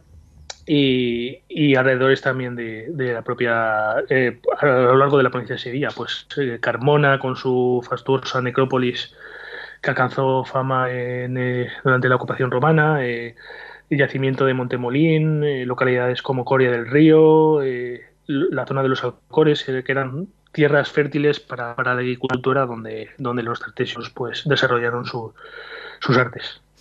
Bueno, recogéis en el libro eh, varias tumbas. Eh, bueno, ¿qué destacarías de, concretamente de las tumbas que, de las que habláis? Sí, en zonas como Setefilla, las Cumbres o la necrópolis de la Joya se han hallado necrópolis y, tumbas eh, que de alguna manera u otra están vinculadas eh, con la cultura tartésica. Desde ahí, de su estudio, podemos deducir que, adoraban a, divinidades de, origen fenicio, como los dioses pues Baal o Melkar, que era un dios de, la navegación, también dios del sol, incluso Astarte, que era la eh, diosa púnica, diosa fenicia de la fertilidad como, como bien se muestra en, en, una, en una fíbula, en un broche hallado en, que se pone en el Museo Arqueológico de Sevilla, que es el bronce de Carriazo, en, cerca de Carambolo, y es uno de los objetos más representativos de la cultura tartésica. Que además está en la portada del libro, ¿no? Fueron divinidades que fueron almoldando, almoldando a sus creencias ancestrales. Te decía, eh, Javier, que ese es el, eh, la portada del libro. Correcto, sí, sí, una imagen icónica del bronce de Carriazo, donde parece lo que se cree que representa a la diosa Astarte de la fertilidad, junto a dos ánades a los extremos, dos, dos eh, aves eh, que algunas interpretaciones pues eh, emparejan con, su posible ubicación con, con su relación con, con, Doñana, donde habitan, donde anidan y, y, viven este tipo de aves, una gran comunidad y quizás de alguna manera pues eh, fue lo que indujo a Sulten a, buscar eh, los restos de tratar de encontrar localizar los restos de tartesos en, la zona de, de Guadalquivir, el, y, las, sus marismas. Em, en cuanto a los eh, tesoros, ¿de qué tipo de tesoros estamos hablando? Em, seguro que mucha gente ha oído hablar del tesoro del, del carambolo, en fin, otros muchos. son tesoros con muchas joyas, ¿no? Sí, la verdad es que se han localizado tesoros eh, eh, vinculados con la cultura tetésica, tanto de oro, de plata, de bronce, incluso de, marfil. Tenemos unos cuantos eh, claros ejemplos. El más conocido pues, es el tesoro de Carambolo, que, que localizó luego Juan de Mata Carrizo, y bueno, lo conforman 21 piezas de oro de, de 24, de 24 quilates. Y bueno, Está formado pues, pues varios collares, pectorales, eh, brazaletes, placas, todas de oro. Y mm, eh, aquí estriba la duda de saber, deducir si este tesoro fue realmente de cultura tartésica o de origen fenicio, por, porque eh, pertenece, está datado el siglo IV, V antes de Cristo y es una época posterior, bueno, ya de la decadencia de los últimos días de, de Tartesos como cultura, como civilización y, donde la influencia fenicia en esta zona del territorio estaba muy, estaba muy presente. Y otro, bueno, hay más eh, que podemos citar, como por ejemplo el de Aliseta, que se expone en el Museo Arqueológico Nacional de Madrid y bueno, formaba parte, formaba parte de un, un ajuar funerario de, de, un alto aristócrata y está datado en el siglo VII a.C. Y, y bueno, forma un cinturón, collares, brazaletes, diademas y este también pues, eh, se vincula con el periodo orientalizante de clara influencia fenicia eh, en, la, zona suroeste de la península, en esa época en concreto de, la historia. y bueno, otros de menor enjundia, pero no por ello menos importantes, menos trascendentes, pueden ser el de el Tesoro de Évora, que se localizó en San Lucas de Barrameda, en, la provincia de Cádiz. Y bueno, aunque este es posterior, ya más de origen turdetano, ya de pues, lo que se consideran los sucesores de los tartesos, eh, una tribu íbera que habitó en esta zona de la península y lo conforman 70 piezas de oro. Y bueno, también podemos citar los famosos candelabros de Lebrija, también datados del periodo orientalizante. Y por concluir, pues bueno, el de Villena en, la provincia de Alicante, porque hasta ahí, hasta, hasta, esa zona alcanzó la influencia tartésica y por último el tesoro de Serradilla, eh, de la localidad de Cáceres, y que lo conforman 24 piezas de oro. Bueno, pues tenemos ahí una amplia gama de, de tesoros eh, de alta ostentación eh, de esta cultura tartésica que, la arqueología nos ha permitido descubrir y por fortuna la mayoría de ellos se exponen al público para que los puedan, puedan ser visitados en museos. Em, un tema polémico, el, el final, el final del mundo tartésico nos hablabas hace un momento de que había un, incendio en, uno de los eh, principales yacimientos. Eh, se ha hablado de, un eh, incendio provocado por, por ellos mismos para no dejar rastro. En fin, ¿qué conocemos a día de hoy del, final de la cultura tartésica? Sí, pues el final de la cultura tartésica, bueno, pues podemos situarlo el siglo V antes de Cristo y todo viene motivado, pues sobre todo por el auge del imperio asirio eh, que conquistó la principal zona de influencia de, los fenicios, eh, Tiro y, ciudades aledañas en, la actual, en el actual país del Líbano, en Asia Menor. Y claro, con la conquista de este territorio de los asirios de Asursanipal, pues eh, cayó el principal foco el principal sustento económico tartésico que era las relaciones comerciales que establecían con, los fenicios de toda la zona del Mediterráneo. Claro, la decadencia del comercio eh, y la, caída en picado de la demanda de metales, pues quebró la economía de esta cultura y se esgrime como una de las causas de, su decadencia y finalmente podemos poner el broche final pues quizás con, con la destrucción de Tartesos por parte de, de, una incipiente cultura sucesora de los fenicios en una importante ciudad como fue Cartago en el norte de África, la actual Túnez que dominó el Mediterráneo y bueno, sus ansias de expansión le llevaron a, ocupar parte de la zona del sureste de la península ibérica y con ello pues también eh, militarmente acabó con, con, la cultura de Tartesos por la zona sur. Todo aquel que quiera profundizar eh, puede hacerlo en este libro. Está editado por eh, Actas, eh, dos autores, Javier Ramos, que ha estado con nosotros, y Javier Martínez Pina, que también en otras ocasiones ha estado también con nosotros hablándonos de, otras cosas. Em, en este caso, el libro se llama El enigma Tartesos, la primera civilización de la península ibérica. Javier Ramos, muchísimas gracias, por cierto, editado por Actas. muchísimas gracias por haber estado aquí con nosotros y te esperamos muy pronto. Nada, muchísimas gracias a ti, David. Encantado, un placer.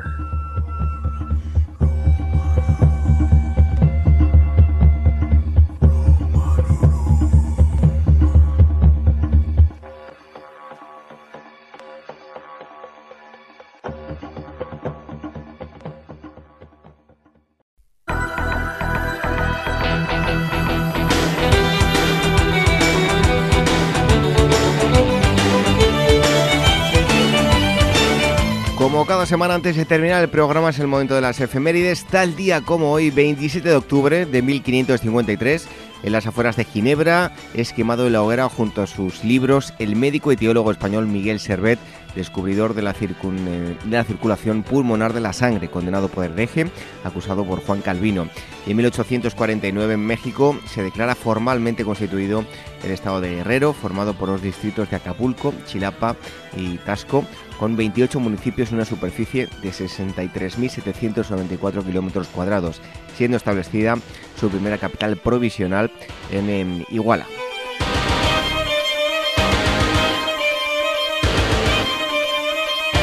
28 de octubre de 1636 en Cambridge se funda la Universidad de Harvard la institución de enseñanza superior con más prestigio de los Estados Unidos. Y en 1848 en España se inaugura la primera línea de ferrocarril que cubre los 30 kilómetros de recorrido existentes entre las ciudades de Barcelona y Mataró. El trayecto dura tan solo un poco más de una hora, ya que se viaja a una velocidad de 25 kilómetros hora. 29 de octubre del año 1709, la comunidad de monjas cistercienses de Port Royal de Champs, una abadía situada en el valle de Cheurès, en Francia, se dispersan y exilian en otros conventos al ser perseguidas por la fuente, por ser la fuente principal del pensamiento jansenista en Francia. El jansenismo cree en la predestinación absoluta donde algunos hombres poseen la gracia eficaz y otros no. Y en 1923, tras abolir el eh, sultanato del Imperio Otomano el 1 de noviembre del año anterior y derrocar al sultán eh, Mehmet VI, se establece la República Turca con Mustafa Kemal Atatürk como primer presidente.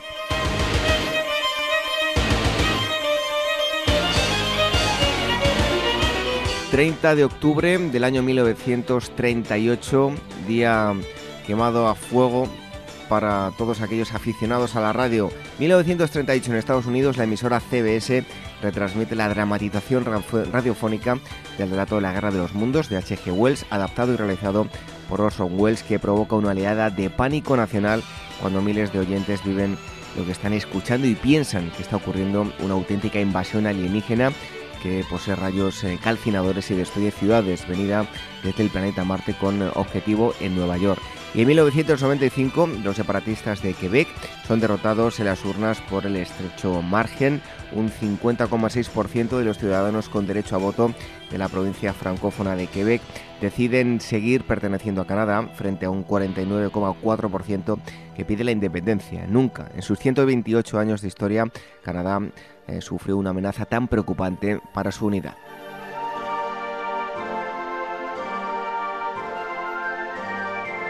31 de octubre del año 1512 en Italia se inaugura la Capilla Sixtina, la capilla más relevante del Palacio Apostólico de la Ciudad del Vaticano, con su bóveda decorada por el genial pintor Miguel Ángel, después de cuatro años de duro y solitario trabajo. Más adelante pintará la pared del altar.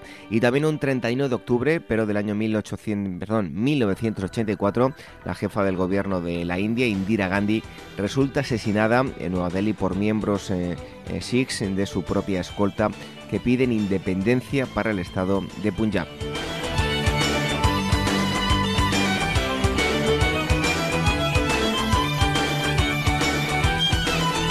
...1 de noviembre, Día de Todos los Santos, pero de 1996, el sacro emperador alemán Otto III regala un territorio de unos 8 kilómetros cuadrados llamado mm, Ostatici al obispo de Freising. El acta de esta donación es el primero que habla de Austria y de su formación como tal.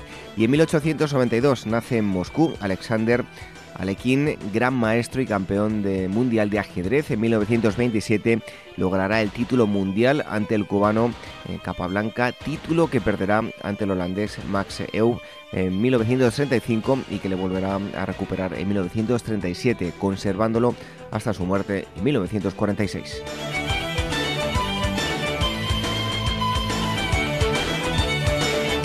Y terminamos con el 2 de noviembre, pero de 1789 en París, la Asamblea Constituyente francesa aprueba la confiscación de todos los bienes de la Iglesia que el Estado divide en lotes para venderlos. El Estado se hace cargo de los hospitales y escuelas. Y en 1998, un 2 de noviembre, en la ciudad de Buenos Aires, capital de Argentina, se desarrolla hasta el día 13, auspiciada por la ONU, la cuarta sesión de la Conferencia de las Partes sobre Cambio Climático, gravísimo problema, problema al que se enfrenta la humanidad. La reunión terminará con la adopción de un plan de acción que marcará plazos para la finalización de acuerdos sobre los mecanismos propuestos en Kioto y las políticas a adoptar.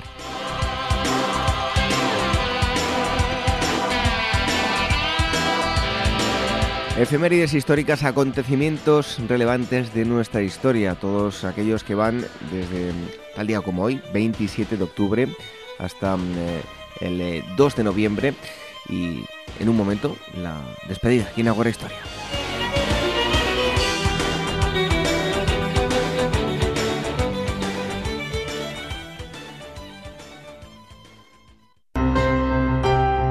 Llegó el momento de irnos. Hoy en primer lugar les hemos hablado de momias en diversos puntos del planeta y de eh, diversas épocas. Momificación natural y artificial, así como la momificación del futuro, mejor dicho, la momificación del presente, la criogenización. Después el escritor de novela histórica Albert Vázquez nos ha contado la historia del San Telmo, el primer navío que fue, recordamos, español en llegar a la Antártida, aunque no fue una expedición eh, dedicada a ello, pero sí de forma accidental llegó a la Antártida. Y el tercer asunto nos ha llevado a conocer los enigmas de un pueblo tan interesante como Tartesos con eh, Javier Ramos.